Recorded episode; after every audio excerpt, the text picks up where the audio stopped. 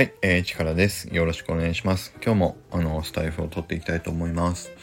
えー、このチャンネルでは、えー、NFT generative collection のマイクールヒーローズに関するトピックを毎日、えー、5分から10分ぐらいのあの時間で、えーと、話をしていくというチャンネルになります。えー、よろしくお願いします。で、今日は、えーと、どんな話をしようかっていうと、えっ、ー、とね、ロイヤリティについての話をちょっとあの話をしてみたいなと思います。でこれもまた、えーと、まだ、えー、考えている途中というところなんですけどまあ今の現在地どういうところを今あの思っているいますよっていうあの今の、まあ、考えていることをちょっとあの話をしてみたいなと思っています。でロイヤリティって何かっていうとあの NFT をえーと、売買した時に、えーと、何パーセントかその売買した金額の何パーセントかを、えーと、一番最初にあのそのコレクションを制作した、まあ、運営側が決めたウォレットにウォレットってお財布ですよね。そこにまあ手数料のような形で、えー、と毎回売買するたびにあのなその売買した金額の何パーセントかを、えーとその制作者側にえっ、ー、と、お支払いされるという仕組みが、あの、NFT にはあります。で、これは、えっ、ー、と、マーケットプレイス、まあ、 OpenSea のような、えっ、と、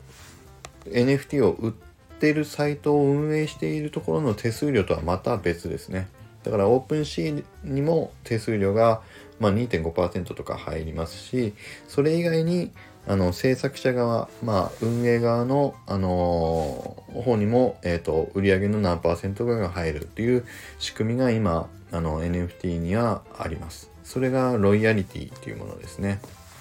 でこれがちょっと前に、えーと、オープンシーという、まあ、マーケットプレイスで、えーと、この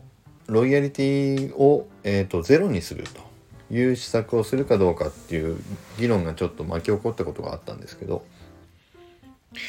でこのロイヤリティをゼロにするかどうかっていう議論について結構あのまあえーと、立場によってゼロの方がいいよっていう人ももちろんいれば、えーと、ゼロじゃなくていいんじゃないかっていう人もいるっていう、まあ、そういう、あのー、議題になっているトピックなんですよね。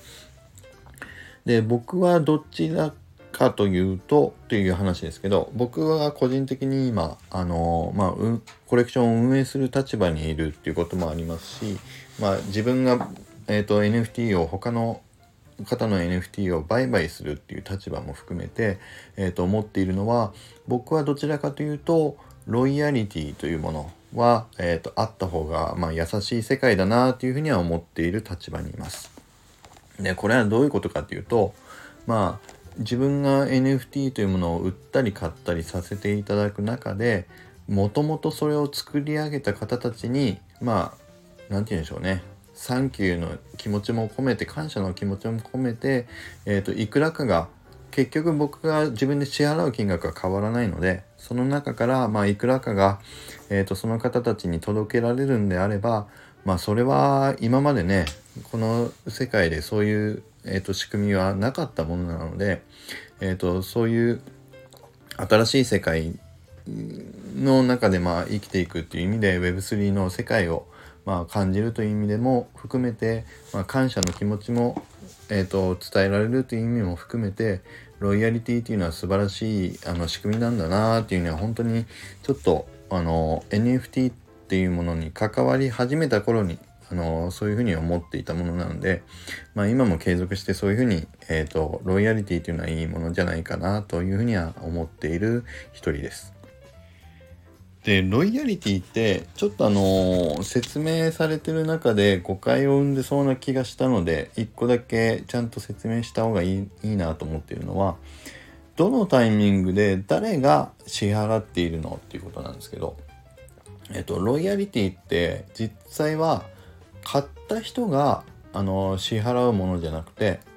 売った人が自分が売った金額の何パーセントかをまあ、オープンシーンに渡すのと何パーセントかをロイヤリティとしてお支払いするっていうあのものなので買う人にとっては支払う金額って変わらないんですよね。ただ売った人僕はいくまあ例えば100円で売りたいと言って100円で値付けをして売った人が100円で誰かが買ってくれた時に自分には100円が手元に入るかっていうとそうじゃなくてそのうちのまあえっ、ー、と2.5円がまあオープンシーというプラットフォームに入ってまあ10円ぐらいまあ10%としたら10円がまあロイヤリティとしてそのもともとその NFT コレクションを作った方たちに入るっていうことでだから自分の手元には100円で値付けをして売った時にえっ、ー、といくらだ？えっ、ー、と87.5円ぐらいが手元にあの残りますよっていうことですね。なので、えっと、どちらかというと買う人がロイヤリティを払ってるっていうものっていうイメージよりは売る人がまあ、自分で値付けをした金額よりも目減りした金額で受け取らないといけないっていう感じですよね。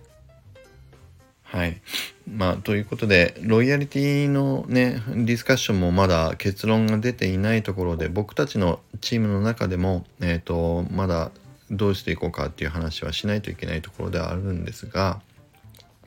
まあ、どちらかというと、気持ちとしては、え、ー、と、ぜひ、あの僕たち運営側の、まあ、今後の、えーと、運営資金をあの支援いただくという意味も含めてそしてもちろんあのリードデザイナーの三宅さんを応援していただくという意味も含めて、えーと、僕たちのあの NFT を買っていただける皆さんにとっては是非あのロイヤリティをあのもし僕たちがねえーとロイヤリティをつけるという決断を最終的にしたとしてもあのそれをあの温かい目で見ていただいてあの継続して応援をしていただけると嬉しいなというふうにあの思っておりますという話でした。はいということでえっ、ー、となかなかね、えー、いろいろ考えないといけないことが多くて難しい問題も多くていろんなあのね観点を観点が変わればまあ、意見も変わるということがたくさんあるなとは思いますけどもこうしたトピックを一つ一つ、あのディスカッションしながら、あの決めていって前に進めていこうというふうに思っております。はい。ということで今日は、あのロイヤリティの話についてお話をさせていただきました。是非、えっ、ー、と、皆さんからの、あの、応援を含めて、えっ、ー、と、ロイヤリティについても温かい目で見ていただけると嬉しいと思います。それでは、あの、今日はこれまでにしたいと思います。えー、この話がいいねと思った方はぜひ、あのいいねボタンとフォローをお願いします。それから、えっ、と、三宅さん、僕のあのツイッターアカウント、そして、えっ、と、公式のマイクールヒーローズのツイッターのアカウントのフォローもいただけると嬉しいです。それでは、えっ、ー、と、これで終わりにしようと思います。え、皆さん、良い一日を。